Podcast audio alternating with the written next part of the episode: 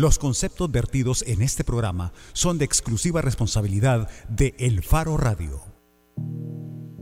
¿Qué tal? Bienvenidos al Faro Radio. Soy Karen Fernández. Exactamente es la una de la tarde de este jueves y yo estoy en compañía de Oscar Luna y Nelson Rauda. Hola Karen, ¿qué tal? Hoy Ricardo no pudo venir, así que ya solo quedamos los que te caen mal y con los que no querés hacer programa. Claro, nunca. pero me voy a esforzar seré diplomática y voy a tolerar y manejar adecuadamente esta relación con ustedes. Diplo- Hola Nelson Rauda. Hola Karen, hola Oscar. Eh, ¿Diplomática como Peña Nieto o diplomática como Trump? ¿De qué forma vas a manejar esta que relación? como Trump de ninguna manera quisiera este- ser comparada. Tampoco es que quiera ser comparada con, Con Enrique Peña Peña Nieto, pero digamos que el anuncio que hizo ahora de cancelar su visita a Washington, una en una reunión que iba a tener con Donald Trump, esa actitud por lo menos parece que guarda un poco de dignidad para el presidente mexicano. Pero no es muy tarde. Y Sí. no es muy confuso porque aquí es como, ¿y ¿quién fue primero? Trump lo tuiteó primero, así como, bueno, si no quieres construir el muro, pues deberíamos de replantearnos esta reunión. Y luego Enrique Peña Nieto anunció en su cuenta de Twitter esta mañana que en efecto la reunión se cancelaba, la reunión que estaba prevista para el próximo 31 de enero. Pero lo que hay que tener en cuenta es que este anuncio de Peña Nieto, y ya Luna lo estaba anticipando, viene un día después, porque ayer, recordemos, Trump firmó la orden ejecutiva para autorizar la construcción de un muro o más bien continuar la construcción del muro en la frontera entre Estados Unidos Continuar. y México. Sí, porque es que recordemos que entre la frontera Estados Unidos y México hay un muro desde hace años.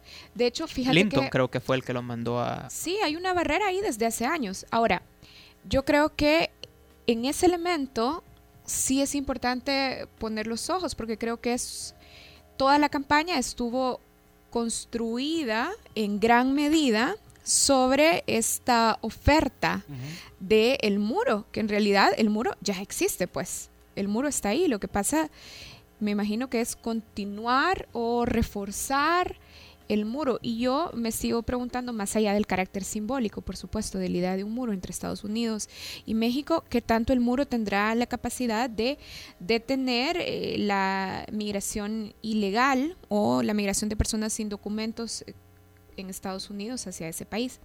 Lo otro que también me preocupa de lo que firmó ayer Trump fue retirar los fondos federales para las ciudades santuario. Las ciudades san- santuario son aquellas ciudades o aquellos lugares donde las autoridades locales no persiguen a los inmigrantes.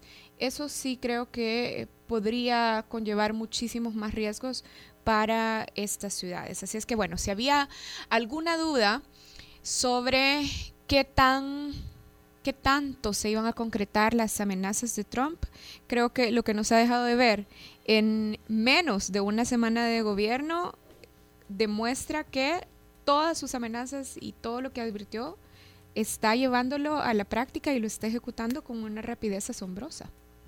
Firmando órdenes ejecutivas, claro está. Y solo van seis días. Sí, imagínate, hay cuatro días hábiles. Lunes, martes, miércoles, jueves. Cuatro Vaya, días hábiles. solo nos quedan poco menos de cua- tres años y medio. Bueno, y hablando de manejo de situaciones de manera cuestionable, ayer también el alcalde de San Salvador dio una conferencia de prensa. Yo creo que agarró un libro de- del modelo de cómo ser político de Donald Trump, porque me, me recordaba un poco a esta situación que tuvo el presidente electo Donald Trump en su primera, creo que fue su primera conferencia ya como presidente electo, en la que primero decidió ignorar Al una, pre- una corresponsal. al, al corresponsal de CNN. ah, pero lo dejó entrar. Pero por lo menos lo dejó entrar, veo. O sea, ahí eh, Nayib todavía fue un paso más allá con esto de las, de las nuevas ideas, quizás, vea. Y eh, lo, le negó la entrada a periodistas de, si no me equivoco, la prensa gráfica, el diario de hoy y Diario El Mundo. Sabemos que eh, el alcalde de San Salvador tiene un enfrentamiento, híjole, abierto desde prácticamente desde el inicio de su gestión de eh, con estos medios. Y eh, hemos dicho en muchas ocasiones, nosotros mismos hemos criticado, digamos, algunas publicaciones de, de la prensa gráfica. En este programa hablamos de aquella publicación cuando inauguraron el mercado Cuscatlán y que nos parecía un, un- un mal ejercicio. Pero de, de igual manera eh, no podemos justificar de ninguna forma el que el alcalde de San Salvador se arrogue a sí mismo el derecho de juzgar quiénes son los buenos y los malos periodistas. Yo creo que es un ataque a la libertad de expresión y por más, independientemente de la, de la visión o de la opinión que nosotros tengamos sobre Nayib Bukele, que sabemos que es un personaje un poco polarizante en esta sociedad, eh, no podemos condonar a ningún político que se niegue a rendir cuentas a cualquier medio de comunicación, a cualquier medio de comunicación, sea de la tendencia política que creamos que tenga o que en realidad tenga, pero están obligados los políticos como servidores públicos a rendir cuentas y no pueden estarle negando el acceso a conferencias de prensa. Solo por si no vieron la conferencia de prensa, para los que nos están escuchando, en la conferencia de prensa el alcalde iba a explicar, más bien dedicó gran parte de la conferencia de prensa a explicar o a responder a una publicación de la prensa gráfica donde se señalaba un contrato millonario para la instalación de cámaras de videovigilancia en San Salvador.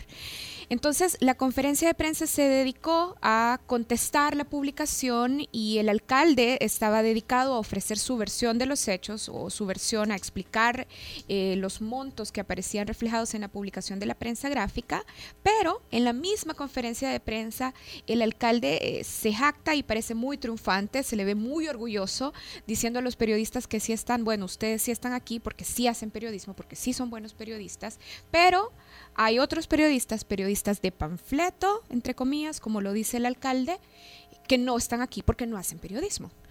Y yo creo que ahí eh, hay dos malos manejos de situación. Tanto el alcalde manejó mal la situación y no dejó entrar a periodistas de la prensa gráfica el diario de hoy. Yo no, yo no sabía del diario El Mundo, fíjate. En el, comunicado que hoy saca la Asociación de Periodistas del Salvador no sale el mundo, pero yo por algunos eh, tweets y, notas que leí ayer entendía que también lo del mundo. Ok, pero también quien manejó muy mal, quienes manejaron muy mal la situación también, fueron los periodistas que se quedaron. Creo que esto es una de las posturas donde la gente cree que nosotros, el Faro, somos bien radicales, pero cuando a ustedes, los que, a los que sí dejaron entrar, eh, les violenten sus derechos, eh, creo que sentirán bien chivo que se acuerpen y, se y defendamos juntos eso. Yo no sé a quienes nos dejaron entrar, puedo tener reservas como cómo ejercen ellos el periodismo o no, pero no es el punto, porque si no estaría haciendo lo que hizo el alcalde Nayib Bukele. Yo creo que eh, Mira, y eso tiene años, pues nos hace falta solidaridad a veces en, en, los medios cuando vemos un caso de un ataque a una libertad de expresión o, hay un montón de, de, ejemplos de los que podemos hablar de eso. Pero sí, o sea, yo creo que, que, para la próxima vez que pase, porque yo no creo, lamentablemente, que esta sea la primera, la, la digamos, la última vez que un periodista, un político vaya a negarle la entrada a un periodista a una su Y tampoco es la primera vez. Tampoco es la primera vez. Pero yo eh, exhortaría y ojalá que, en alguna próxima ocasión a los periodistas, o si a mí me toca estar, yo pensaría seriamente en si entrar a la conferencia de prensa. Mira, y finalmente creo que hay que decir esto. Lo que hizo el alcalde ayer no tiene nada de nuevo ni nada de fresco en la política salvadoreña. Creo que por décadas los políticos y los funcionarios públicos se han rehusado a enfrentar a periodistas y a medios que les resultan incómodos o que están cuestionando el ejercicio de su función como servidores públicos. Entonces, con esa misma, sí, prácticas viejas. Con, con, con, esa misma lógica operaba Frido Reyes cuando, por ejemplo, le prohibió la entrada a Fernando Romero, que estaba en la prensa gráfica, después de la publicación de unos, eh, unas compras de terrenos irregulares. Eh, no sé, o sea, eh, es el ejemplo que más fresco que tengo, pero claro, eh, Naiv se está poniendo a la par de mucha gente de la que él a veces parece querer distanciarse. Bueno, Así iniciamos el Faro Radio. Si ustedes quieren participar en el programa, pueden hacerlo llamándonos al número de la cabina de punto 105, el 2209-2887, o nos pueden escribir a través de redes sociales. ¿Y para qué quisiera participar la gente en este bonito programa, Karen Fernández? Mira, hoy la pregunta central que tenemos para la portada del Faro Radio es ¿por qué debería interrumpirse un embarazo? Y vamos a hablar con dos médicos. Vamos a hablar con Guillermo Ortiz, asesor jefe de sistemas de salud de IPAS para Latinoamérica y el Caribe y también vamos a hablar con la doctora Aurora Salazar, ginecóloga del Ministerio de Salud. Ya regresamos.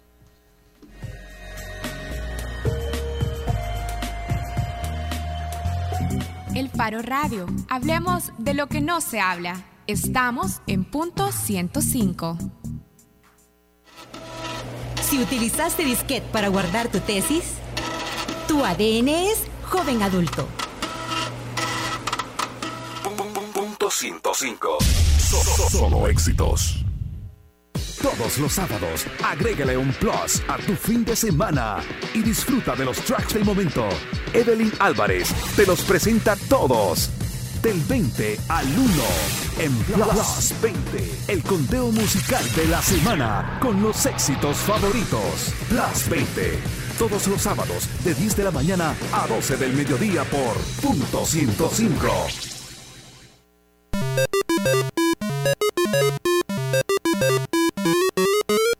Si jugaste Pac-Man en Atari, tu ADN es joven adulto. Punto 105. Solo éxitos. La portada en el Faro Radio. Regreso, estamos de regreso en el Faro Radio. Recuerden que si quieren participar del programa pueden escribirnos también a través de redes sociales. Pueden hacerlo a la cuenta de El Faro Radio en Twitter o a las cuentas de El Faro en Twitter o en Facebook. Ya están con nosotros el doctor Guillermo Ortiz, asesor jefe de sistemas de salud y paz para Latinoamérica y el Caribe. Gracias, doctor Ortiz, para, por acompañarnos en el Faro Radio. Muchas gracias por la oportunidad. ¿Qué es IPAS? IPAS es una organización internacional que trabaja en todo el mundo eh, los derechos eh, sexuales y reproductivos de las mujeres. También están con nosotros la doctora Aurora Salazar, ginecóloga del Ministerio de Salud. Bienvenida al Faro Radio. Muchas gracias por la invitación, ¿verdad? Porque es un, una ventana para poder instruir un poco más sobre este tema que nos ha traído a esta entrevista. ¿Verdad? a toda la población. Y también está aquí en la mesa del Faro Radio la doctora Victoria Ramírez, también del Ministerio de Salud. Bienvenida al Faro Radio. Muchas gracias por la oportunidad de darnos esta apertura para hablar de este tema que es tan importante para la mujer eh, en estos momentos, ¿verdad? Hola, eh, entiendo que en estos momentos eh, hay una propuesta de reforma de ley al Código Penal eh, que no estamos seguros quiénes le están promoviendo, no sé si es el mismo Ministerio de Salud que está promoviendo, pero quisiéramos eh, empezar la entrevista eh, entendiendo un poco más de este proyecto. Sí, es, hay dos iniciativas de ley. se está tocando el punto, hay una que está hablando de endurecer las leyes y otra pues de que se den algunos atenuantes o eximientes sobre la temática. Esta de endurecer las leyes, estamos hablando de la propuesta del diputado Velázquez Parker. sí, correcto. ¿Y, la otra propuesta? Eh, fue presentada por el partido FMLN. ¿Y en qué consiste esta propuesta? Esta propuesta es eh, para que en algunos casos que se tenga que hacer una interrupción del embarazo, esto no sea punible. Eh, específicamente la propuesta habla de cuidar la salud de la mujer, la vida de la mujer, en casos de anomalías fetales incompatibles con la vida extrauterina y en casos de violación, y ahí lo divide pues en las mujeres y específicamente un apartado para las niñas y adolescentes. En casos de violación, ¿cómo se justificaría? Vamos a ir platicando cuáles podrían ser las atenuantes de interrupción de embarazo, pero empecemos a hablar cómo se justificaría entonces esta reforma de despenalización absoluta para que haya un espacio de margen que permita a las mujeres tomar esta decisión cuando han sido víctimas de violaciones. De hecho, no es una despenalización absoluta. Como el doctor Ortiz eh, les manifiesta, son cuatro causales las que está promoviendo la iniciativa de la diputada Lorena Peña, ¿verdad? La primera es cuando la salud de la madre está en riesgo, eh, ya sea su salud o su vida. La segunda es cuando hay malformaciones congénitas que son incompatibles con la vida. Y la tercera y la cuarta son en caso de violación. Eh, internacionalmente siempre han sido tres, ¿verdad? Pero eh, en la reforma que ha dado la, diputada ha puesto un acápite que es eh, correspondiente a las menores de edad menores de edad que han sido víctimas de violación, ¿verdad? Entonces son estos cuatro causales que tienen que ver con salud, ¿verdad? Todavía no hay eh, un flujograma, digamos, establecido de, de, qué manera se va a dar la atención, pero eh, la Asociación de Ginecólogos del Salvador, en el foro que tuvimos el día martes, ya hablaba eh, de cierto orden para realizar eh, el, el, aborto si se, si se aprobara, ¿verdad? En el caso de violación, pues tendría que haber eh, una denuncia, ¿verdad? Que hasta cierto punto se comprobara que ha habido una violación, ¿verdad? Eh, para que todo llevara un proceso y que... Pero una denuncia eh, no, es, no es equivalente a la comprobación, porque la comprobación sería una condena. Sí, no, claro, pero no, comprobación de la violación, no de no del aborto, la comprobación de que ha habido violación. eh, pero en, en todo caso, digamos, si hay una denuncia de, de, de, de una violación, eh, digamos, en un proceso penal tiene que esperarse determinado tiempo eh, Es para la- conocer, digamos, El, si es... el- el proceso cuando ha habido una, una violación, si hay denuncia, es que la, la- la mujer llega al, al, a la PNC eh, y ellos ya tienen un lineamiento que sí se hace conjunto con el Ministerio de Salud, en donde se lleva primero a la paciente a, mi- a medicina legal. Ellos recaudan ahí las pruebas. De- luego se le da todo el tratamiento médico a la paciente. Entonces, de cierta, de- en cierta medida, hay ya una revisión médica previa, ¿verdad? Que puede hasta cierto punto asegurar que ha habido al- alguna cuestión ahí. Bien, y si empezamos a hablar de lo que tenemos hasta ahora, sabemos que en 1998 se hizo esta reforma al Código Penal que prohíbe y penaliza absolutamente el aborto en El Salvador. ¿Por qué esta disposición legal resulta poco razonable y amerita su reforma, tal y como eh, se propone en, en el caso de la iniciativa que ha presentado la diputada Lorena Peña? Sí. Ah, eh, Es poco razonable para casos especiales, que son los que nosotros estamos planteando, porque es importante decir que nosotros estamos a favor de la vida. Estamos a favor de la vida de las mujeres y a favor de la vida de los niños.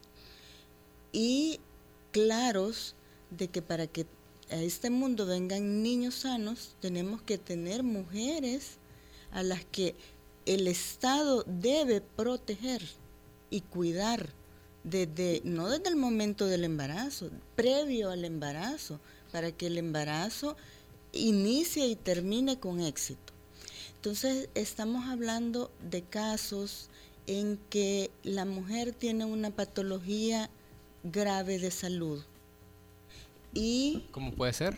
puede ser enfermedades inmunológicas como el lupus, que ya se ha conocido un caso, el caso de Beatriz, pueden ser eh, cardiopatías graves, no todas las cardiopatías, puede ser un cáncer, que el embarazo viene a agravar esa condición de salud de la mujer y que además el embarazo no permite que se le den los tratamientos oportunamente ni todos los tratamientos que la mujer necesita. Doctora, las organizaciones que están en contra de la despenalización absoluta del aborto dirán exactamente lo contrario, dirán que promover algún tipo de reforma que dé algún espacio para que los abortos o las interrupciones, vaya, las interrupciones eh, del embarazo no sean penalizadas, dirán es estar en contra de la vida. ¿Cómo responde usted a, a estos argumentos? Lo que pasa que hay situaciones muy específicas, no estamos hablando de todas las patologías en la mujer, así como no estamos hablando de todas las malformaciones en el feto. Estamos hablando, por ejemplo, de patologías que si no intervenimos oportunamente, esa mujer va a morir o va a quedar con una complicación grave en su vida. Y tenemos que ver todo el contexto. Esta mujer viene de una familia, probablemente tiene más hijos que cuidar en su casa, ¿verdad? Entonces, eh, tal vez usted pueda ampliar. Sí. Guillermo, solo para ahondar en ese punto que decía la doctora Aurora, eh, ¿ustedes tienen datos de, de, de cuán grave es esta situación en El Salvador actualmente? Es decir, cuántas mujeres mueren al año por eh, embarazos relacionados eh, que podrían haber sido prevenidos, digamos, con una, eh, una interrupción del embarazo. Bien, eh, al igual que el mundo, El Salvador está teniendo, digamos, está incorporando los avances tecnológicos. Esto ha hecho que más mujeres con enfermedades crónicas ya sea mujeres hipertensas, con problemas cardíacos, diabéticas, eh, se embaracen, muchas veces eh, no deseado o no planeado, y estas mujeres son las que están en este grupo de mujeres, es la que se está o incrementando o está manteniéndose en meseta los datos de mortalidad materna. La mortalidad materna, si bien ha reducido en el país y en todo el mundo, pero se ha hecho a expensas de aquellos casos de enfermedades que se presentan en las etapas más avanzadas del embarazo. Sin embargo, tenemos el dato que el año pasado murieron tres mujeres por embarazos ectópicos. ¿Qué es un embarazo ectópico? Eh, quizás ese es un punto de partida en el cual nosotros nos, mantenemos eh, bien firmes. El embarazo ectópico es un embarazo que se anida en la trompa de falopio y no en el útero. El útero por su anatomía está capacitado para distenderse y mantener a un producto que pese 3 kilos, 3 kilos y a veces gemelos, pues. Pero la trompa de falopio, que tiene más o menos el diámetro de un, de un lapicero y un poquito más pequeño quizás, no tiene esa capacidad. Crece y rompe la trompa de falopio. Actualmente la tecnología ha hecho que estos embarazos se detecten tempranamente como es igual que en todo el mundo. Entonces se detectan a las 6 semanas, 7. Lo que sucede, a diferencia de lo que se hace en el resto del mundo, es que una vez se detecta, si el embrión está vivo, no se puede hacer nada. Se tiene que esperar, se ingresan las mujeres a los diferentes hospitales y se le tiene que decir a la mujer que tiene que esperarse o a que el embrión fallezca o hasta que se rompa. Bien, en este caso ustedes nos han estado clarificando sobre todas las enfermedades que podrían sufrir las mujeres embarazadas que, de acuerdo a, lo que ustedes proponen, ameritaría una interrupción del embarazo. También nos decían que otro de los atenuantes, otra de las causales, podría ser que se detecten malformaciones en el feto. ¿Podríamos profundizar en, en este elemento? cómo se pueden detectar estas malformaciones y en base a qué criterios decidir si una malformación en el feto amerita una interrupción de embarazo. Sí. Quizás primero dejar claro que nosotros no promovemos que lo hagan las mujeres. Lo que queremos es que tengan opciones terapéuticas por sus derechos y autonomía. En ese sentido, si una mujer tiene una malformación en la cual no se le ha formado el cerebro, este feto va a morir inevitablemente desde que se formó ya estaba destinado a no vivir fuera del útero. Desde que se le da la noticia a la mujer de que su producto no tiene, o su, su, embarazo no tiene futuro porque tiene una anomalía eh, incompatible con la vida, ellas comienzan un duelo, comienzan a sufrir, comienzan a ver. Algunas mujeres desearán y decir, pues yo quiero mantenerlo adentro de mí el tiempo que sea y que Dios diga cuándo va a fallecer perfecto. Nuestra obligación como médicos es acompañarlas en ese proceso y brindarle la atención. Pero no, hay mujeres que dirán, no, yo no puedo, mire, yo tengo temor, yo esto, lo otro. Lo que se hace es adelantar el parto, tener la probabilidad de que si van a ser a las 40 semanas, pues adelantarlo, para que esta mujer pueda vivir su duelo con justicia y decirle, está bien, la vamos a ayudar para que usted se recupere de este dolor que está pasando. Ya nos mencionaba entonces el doctor una malformación que se puede detectar en el feto. ¿Qué otro tipo de malformaciones se pueden detectar? Bien, ah, mire, son una serie de malformaciones que son listados, por ejemplo, la Sociedad Española de Ginecología y Obstetricia, donde se ha trabajado, tienen 30, pero no puedo entrar en el detalle porque son muchas y muy complejas, pero para decirle en términos generales son malformaciones del tubo neural del, cerebro, la mayoría, le digo la encefalia porque es la más común, no común, sino la más fácil de identificar, pero hay otras que a lo mejor se, tienen cráneo pero no tienen cerebro, entonces son eh, prácticamente eh, vacíos. O también hay anomalías del corazón, en donde no se forma una parte del corazón, sino que otra, y estos pues eh, al, al pasar esa etapa de transición del feto a recién nacido, mueren. Porque al nacer tienen que abrir unas válvulas en el corazón y esas válvulas pues no están formadas. Eh, por poner un ejemplo, pero son muchos. También yo quería aportar que para llegar al diagnóstico de una malformación fetal y más aún que es incompatible con la vida, se hacen una serie de estudios desde el más básico, que es la ultrasonografía, que se repite las veces que sean necesarias para asegurarnos que ese niño está mal y no solo un observador. Bueno, en el caso del Hospital de la Mujer hay muchos expertos en ultrasonografía que dan su opinión. Luego de eso se pueden hacer estudios de cariotipo, estudios genéticos, para asegurarnos lo más cercano al 100% que ese niño viene mal, ¿verdad? Se le hacen estudios a la madre. No es una decisión a la ligera. Y luego se lleva a un comité médico. Y el comité discute el caso y da todas las probabilidades para la oportunidad al niño y a la madre, porque cuando se le da la noticia a la madre hay que dar hay que darle también todas las opciones para que ella pueda decidir. A mí me llama la atención eh, porque en, este debate del aborto el lenguaje es muy importante y usted habla de niños. Eh, y, muchas veces el, argumento, digamos, del sector pro vida es que se están matando niños. O sea, eh, yo entiendo que ustedes, digamos, son doctoras en una formación médica mucho más capacitada, pero usted aún así habla de, de, niños. ¿Por, ¿Por, qué usted habla de niños y no habla, por ejemplo, de producto? como Porque estamos, el, el, público al que nos estamos dirigiendo no conoce de términos médicos. Entonces, si yo le digo a usted, el embrión mm, la mayoría de la gente no, sabe hasta qué semana del embarazo nosotros nos referimos al producto de la concepción como embrión. Y si luego le digo que está inmaduro, no sabe hasta qué semana del embarazo es inmaduro. Por eso es que yo digo niños, porque el público al que me estoy, eh, estoy llegando, ¿verdad? Necesito que ellos me entiendan. Aunque puede ser más difícil, por ejemplo, yo pensaba en, un, en esta propuesta de reforma, eh, uno de los, de, los eh, de las causantes es la violación. Entonces ahí muchas veces el argumento puede ser, ok, eh, ¿cómo se puede solucionar un crimen como es la violación con otro crimen como puede ser el eh, matar a un niño?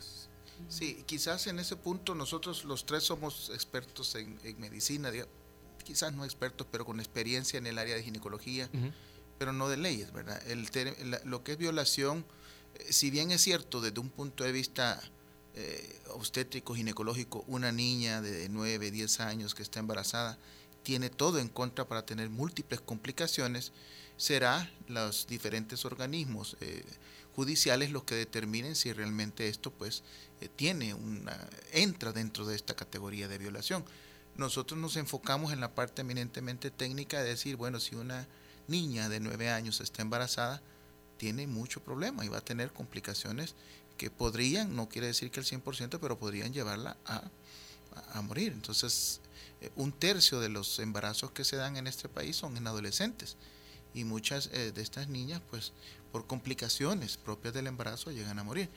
Eh, para nosotros quizás estamos un poco más enfocados en tratar lo de la salud y la vida de las mujeres y, y, la parte de las malformaciones, porque es nuestra expertise. Y aún así, este, hay que recordar que el ser humano es un ente biopsicosocial, ¿verdad? Y, las complicaciones en una violación no solo son el de carro que pudo sufrir la, la, mujer, los golpes que recibió, ¿verdad? Ese es también el problema de la salud mental, ¿verdad? Y exponer a una niña de 9, 10, 11, 12 años que probablemente, como vemos en la mayoría de los casos, ha sido violada por un, un familiar, o sea, es también violentar su derecho a la salud.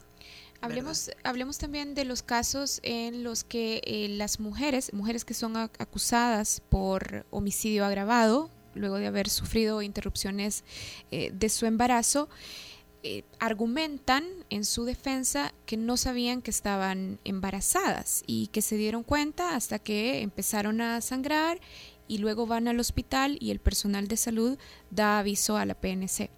Médicamente, ¿cómo se explica? Primero, que una mujer puede estar embarazada durante siete, ocho meses sin advertirlo. Sí, si bien quizás este, explicarle a la población que, no todas las mujeres ven sus periodos menstruales todos los meses. Hay mujeres que lo ven cada tres, cada cuatro, cada seis meses, o a veces no lo ven todo un año. Esas mujeres son las que muchas veces no perciben, a veces pueden sentir náuseas, los síntomas, pero por sus ocupaciones, trabajo, creen que es el estrés, etcétera Puede ser, sucede no es la, la regla, pero sí hay excepciones que estas mujeres pueden no darse cuenta.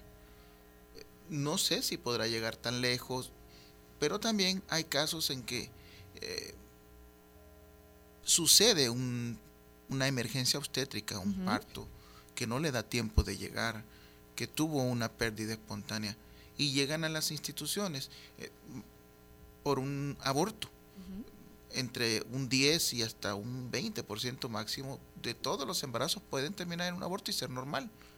Puede ser bajo en algunas poblaciones, pero en otras un poco mayor. Y tienen un aborto. Y llegan a la institución y si vienen por aborto.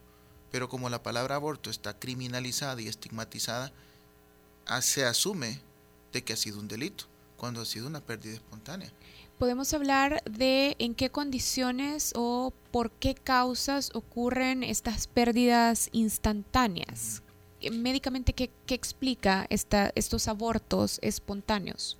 Casi el 90%, o sea, estamos hablando de un número bien grande, son asociadas a malformaciones justamente, o sea, a defectos en los cromosomas y en los genes que dieron origen a este nuevo ser.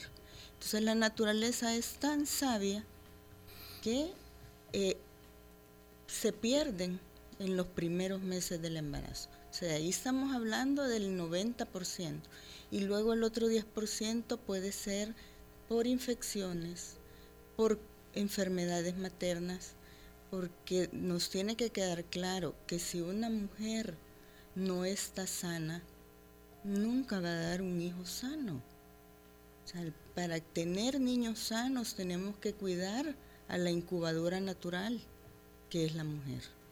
Para ustedes que son eh, médicos, ¿es ético que el personal de salud que atiende estos casos de mujeres dé aviso a la policía sobre eh, las pacientes que han eh, sufrido o que han llegado a consultar eh, por interrupción espontánea del embarazo?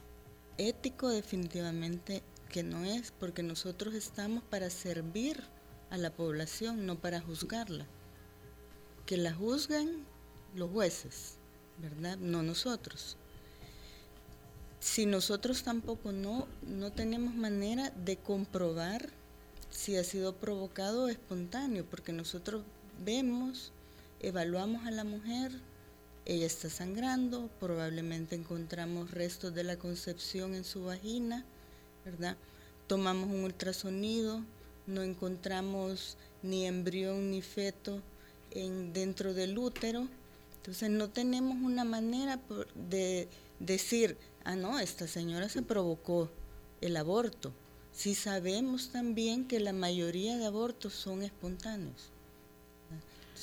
Yo creo que también un poco lo que ha pasado es que la gente se quedó con la imagen de las maniobras que se hacían antes, ¿verdad? Que se metían varillas, que se provocaban quemaduras químicas. Eso ya no pasa. Entonces para el médico es bien difícil decir, mire, se vino a hacer un aborto, metan la presa, ¿verdad? Nosotros encontramos, encontramos signos y síntomas clínicos de que ha habido un aborto pero que nosotros tengamos la seguridad de que ha sido así es bien difícil. Y la otra parte es que nosotros como médicos también tenemos que respetar la parte del secreto médico, ¿verdad? Y no podemos, como le digo, eso, eso amarrado a que no tenemos la seguridad de que haya pasado algo, nos impide realizar una denuncia. Pero ustedes coincidirían conmigo en que, como, como miembros del Ministerio de Salud, en que esto que ustedes están diciendo no es la regla, sino que es más bien la excepción, o sea, porque hemos visto cuántos casos aquí de mujeres que llegan al hospital sangrando, se quedan inconscientes mientras las atienden y se levantan esposadas a la cama acusadas de aborto y son uno de estos casos, por ejemplo, del, eh, ¿qué, debe hacer el Ministerio de Salud para, para, para asegurarle a, los doctores que, porque entiendo que es una posibilidad legal que ellos tienen, no, no ir directamente a acusar?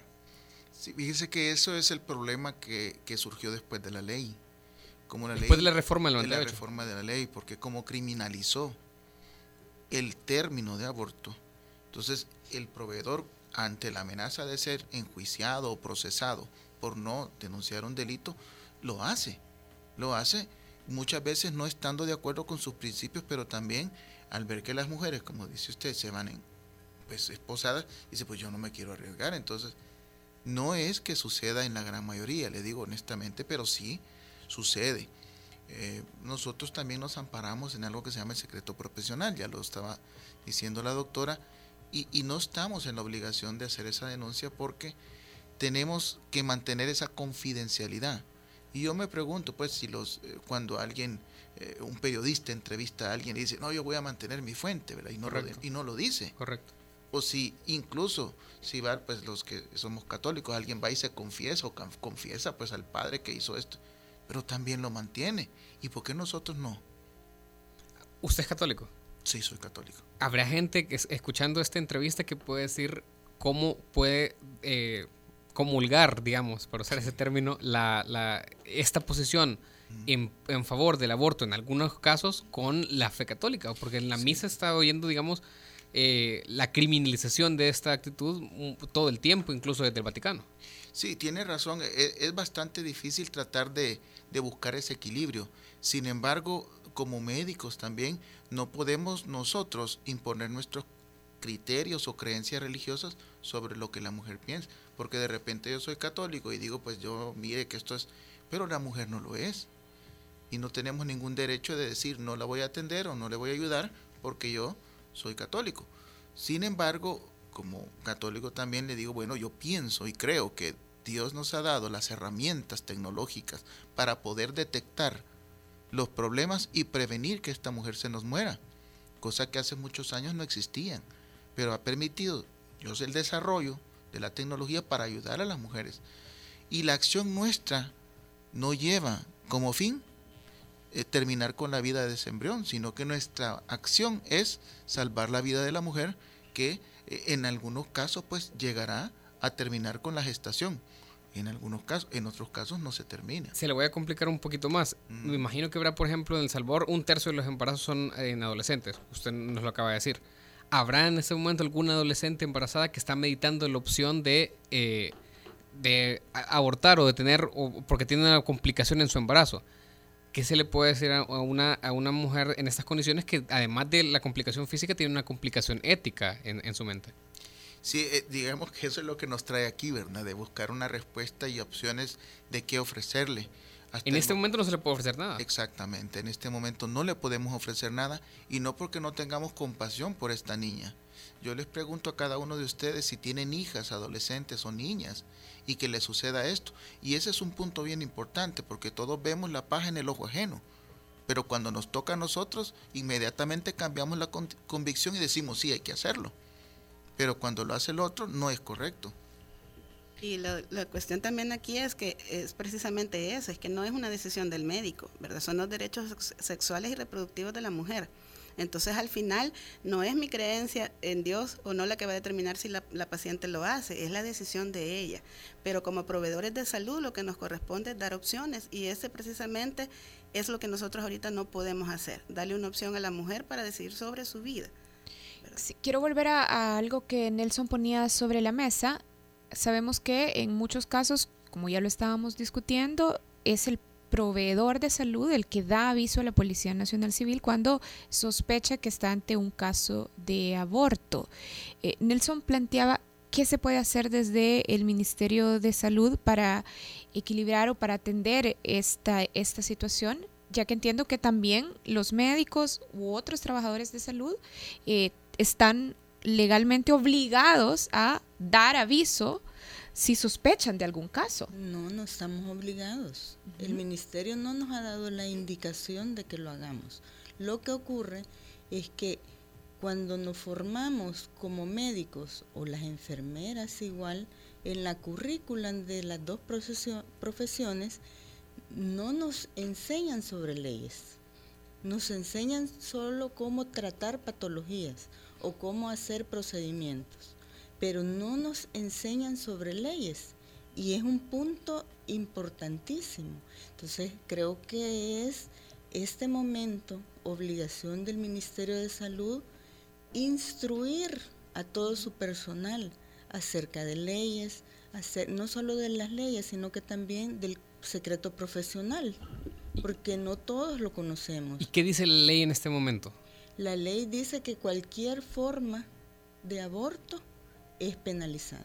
Pero entonces yo, si, si yo como médico llega una paciente que, que yo le detecto señales de aborto, yo tengo, eh, usted dice que no tengo la obligación de denunciarla y no me podrían, por esa misma penalización de toda forma de aborto, eh, asumirme a mí como un cómplice no necesario o necesario. Claro, y justamente eso es, es uno de los, de los motivos por lo que nosotros estamos en esto. Porque legalmente como médicos nuestra profesión se está viendo afectada por cuestiones que la medicina está, está escrito en todos los libros, no es, no es invento de nosotros tres ni de, ni de toda la sociedad de ginecólogos del Salvador. Hay 80-90% de abortos espontáneos, ¿verdad? Y si nosotros nos, nos, nos, pusiéramos en eso de vamos a denunciar o no vamos a denunciar, o sea, eh, vamos a terminar siendo, como tú dices, cómplices y vamos a terminar siendo presos. Y fíjate que el, el, código ahorita habla de 6 a 12 años, pero la propuesta del partido de derecha habla de recrudecer la pena de 30 a 50 años. Entonces también eso es lo que nosotros buscamos, ¿verdad? Como médicos, tener una opción legal, ¿verdad? Que, no, que nos, que nos eh, deje eh, realizar nuestra profesión con libertad, ¿verdad? Con libertad bajo, bajo la ley, ¿verdad? Y con, la, y con la convicción de que le estamos ofreciendo a la mujer y al niño las mejores posibilidades. Sí. Quisiera compartirles un dato. A nivel mundial, el 97% de los países tiene aprobado en la ley eh, para salvar la vida de la madre la interrupción del embarazo. Somos ese 3% del mundo. Y también tanto la OMS, la, OIP, la OPS y todas las entidades a nivel mundial tienen protocolos para hacerlo. O sea, no puede ser que todos los expertos de la Organización Mundial para la Salud, de la Panamericana, estén equivocados. Habría que plantearnos qué no, es que, qué no estamos haciendo bien. Tenemos participación a través de redes sociales. Nelson Guzmán nos hace una pregunta. Entiendo que sobre la propuesta de reformar el Código Penal.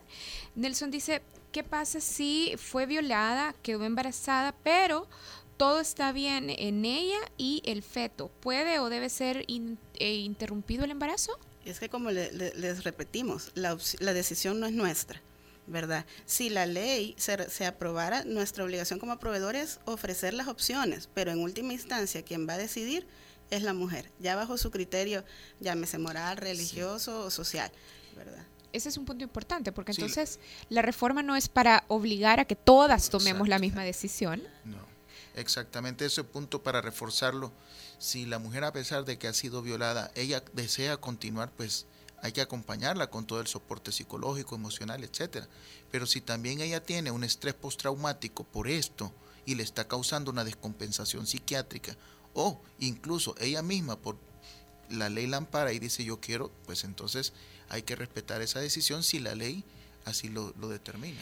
Bueno, Claudia de Sánchez también está recordando el caso de Beatriz.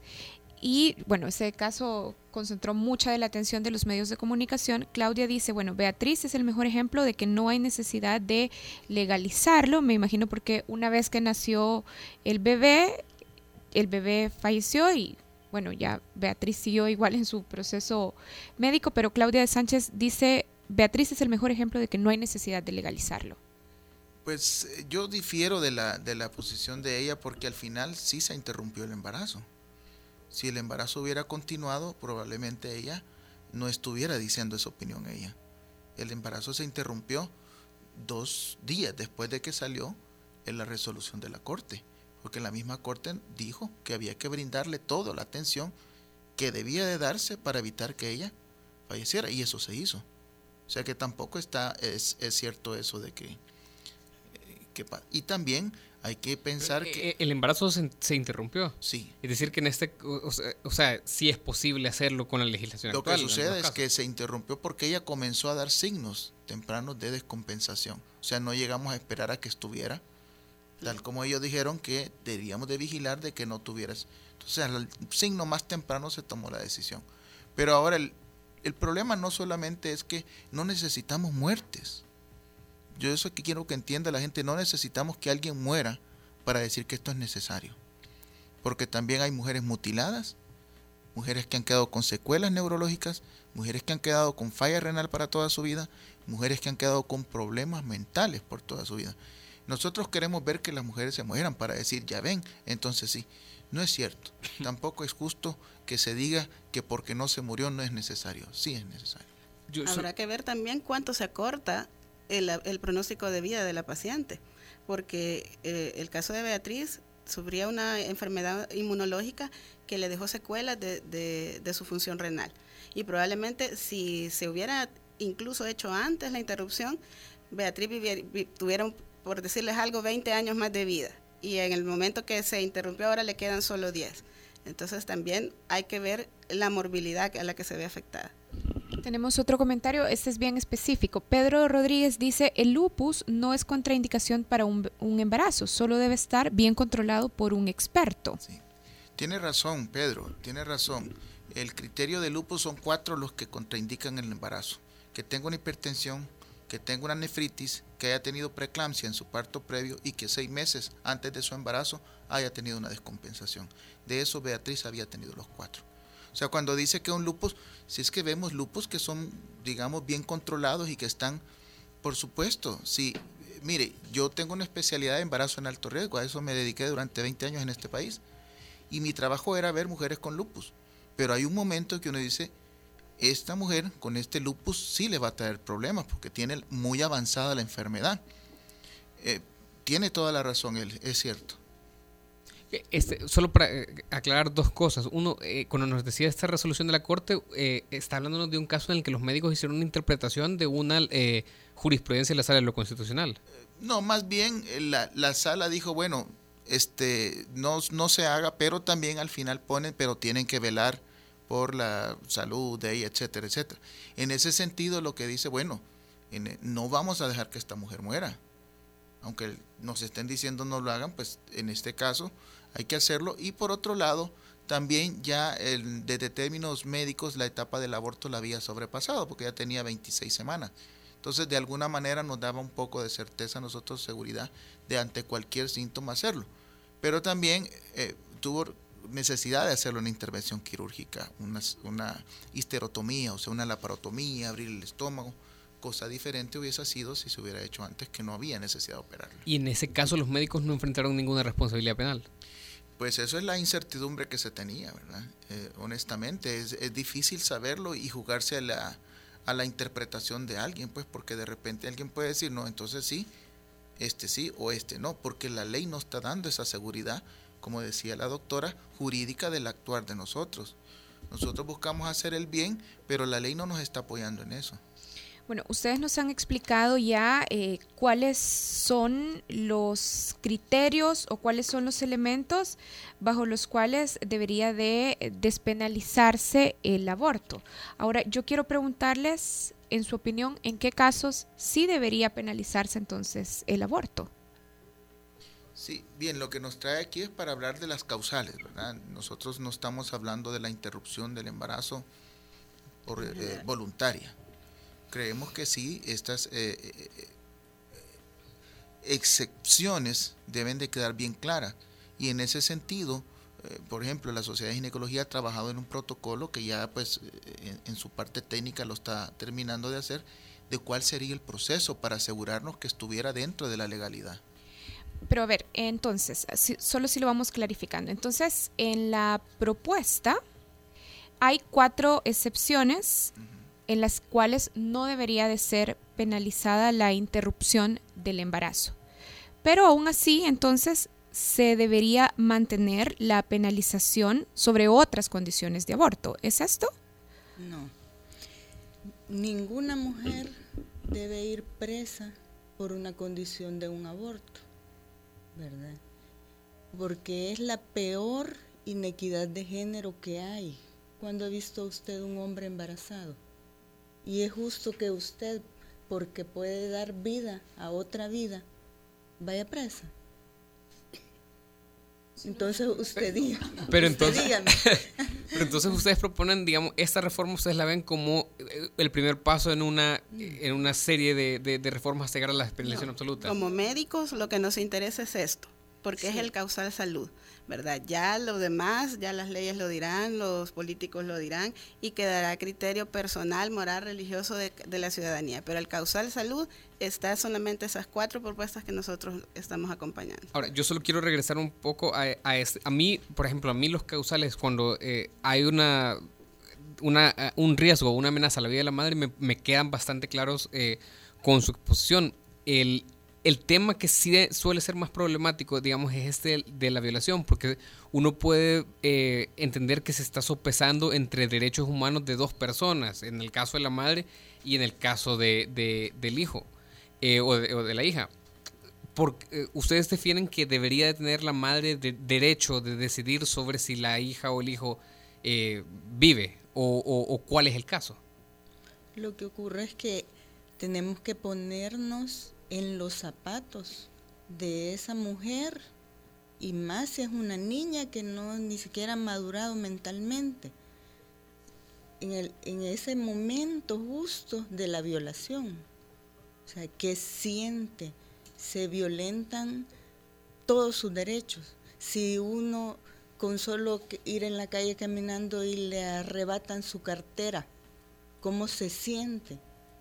Y ya no digamos si viene un desconocido o aún puede ser mi padre. Y más si es mi padre, que llega y me causa un, un acto de barbarie, de atrocidad. Entonces, o sea, tenemos que ponernos también en el lugar de ella, qué es lo que siente y qué va a sentir durante nueve meses llevando el producto o, o esa personita que se está formando, que yo estoy convencida que es inocente. Si él no pidió, ni le damos el chance de, de, de opinar siquiera, ¿verdad? Sobre lo que ha ocurrido. Pero esa mujer, ¿qué calidad de vida le puede dar a ese niño que le está recordando, esa carita le está recordando todos los días de su vida lo que le ocurrió? No todos los casos son iguales, porque hay casos de violación que las mujeres aceptan en otros países del mundo, en este país, porque las leyes no lo permiten, eh, llevar su embarazo a término y aman sus hijos y los niños se desarrollan en las mejores condiciones posibles. Pero no todos los casos son iguales. Precisamente eso, ¿verdad? Que como médicos no podemos imponer, es que e- es- ese es el, el- el- el detalle de todo, no estamos, nuestra, nuestras creencias personales no influyen, ¿verdad? Es muy decisión de la mujer, pero lo que nosotros luchamos es que tenga una opción, ¿verdad? Para que ella pueda elegir. Bueno, queremos agradecerles a los tres por habernos acompañado ahora. Han estado con nosotros la doctora Victoria Ramírez del Ministerio de Salud. También ha estado con nosotros la doctora Aurora Salazar, también del Ministerio de Salud. Y el doctor Guillermo Ortiz, asesor jefe de sistemas de salud de IPAS para Latinoamérica y el Caribe. Gracias también a los que estuvieron participando a través de redes sociales. Gracias de nuevo por venir. Nosotros hacemos una pausa, ya regresamos. Gracias. El Faro Radio. Hablemos de lo que no se habla. Estamos en punto 105. Si al escuchar ¡No hay problema! te recuerda a un extraterrestre, tu ADN es joven adulto. Punto 105. Solo éxitos. Al cierre es noticias, reportes de tráfico, entrevistas, música, salud, tecnología y más. Al cierre, tu revista informativa de la tarde. Escúchala de lunes a viernes de 5.30 a 7 de la noche en las voces de Marielo Saquino y Mario Pacheco. Solo aquí en punto 105.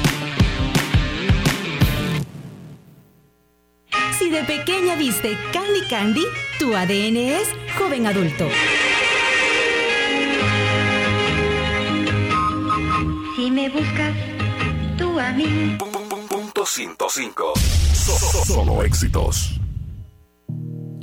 Estamos de regreso en el Faro Radio, pero estamos de regreso para irnos. Y por eso Oscar Luna está aquí listo para hacer una súper recomendación musical y nacional. Su ¿o no? pick de la semana. No. Este, fíjate que este Es sí podría, si estuviéramos en esa otra radio, eh, César Barrientos te va a regañar. Si estuviéramos en esa otra radio, este podría ser uno de esos. ¿Por qué? Porque ayer en la noche me cayó un correo de la banda Noctuo que va a lanzar eh, su single la otra semana. Y vamos a poner ese single. Esto es Eagleman, es grunge a estas alturas de nuestras vidas, Mira, pero, pero hecho en El Salvador. ¿Qué? yo lo que te quiero preguntar es sobre la banda. ¿Tenés más datos de la banda? Yo no los había escuchado antes. Fíjate que sí, esta gente, el batero Héctor es el batero de Clarence o era el batero de Clarence, si Clarence todavía funciona. Y estuvieron en el Festival Sónica, no sé si te acordás, aquí hubo un festival el año pasado donde tocaron un sinfín de bandas, ellos estuvieron ahí eh, y también estuvieron en un festival en Antigua Guatemala. Entonces ya tienen sus días de andar haciendo bulla. eh, yo los vi a ellos junto a Voltar y a Benny Bidi Bichi en la guitarra. Y me parecieron bastante decentes. Ahora están ya están grabando su EP. Y esto es lo único raro es que Grunge en el 2017. Pero Del 90 al Pero- 2017. todo se vale. Vaya, todo bien.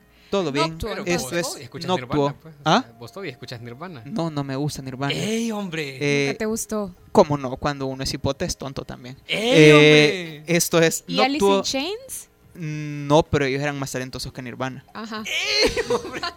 Vámonos con esto de Vámonos. Noctuo. Eagleman, nos escuchamos el martes.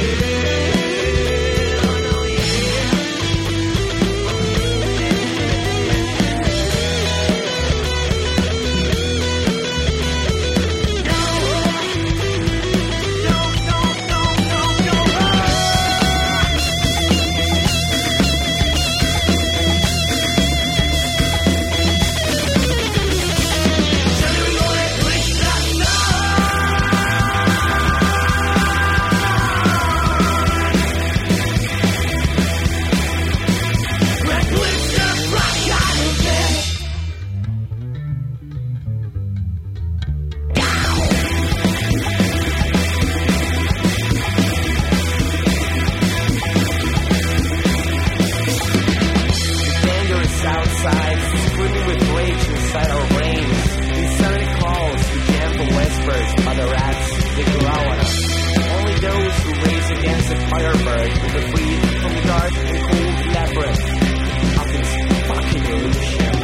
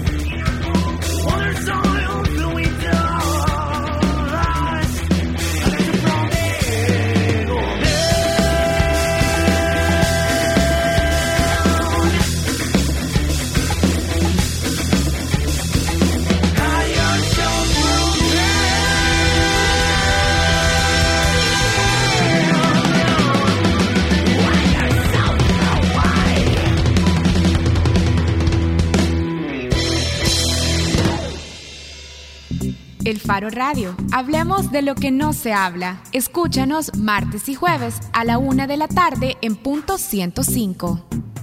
Los conceptos vertidos en este programa fueron de exclusiva responsabilidad de El Faro Radio.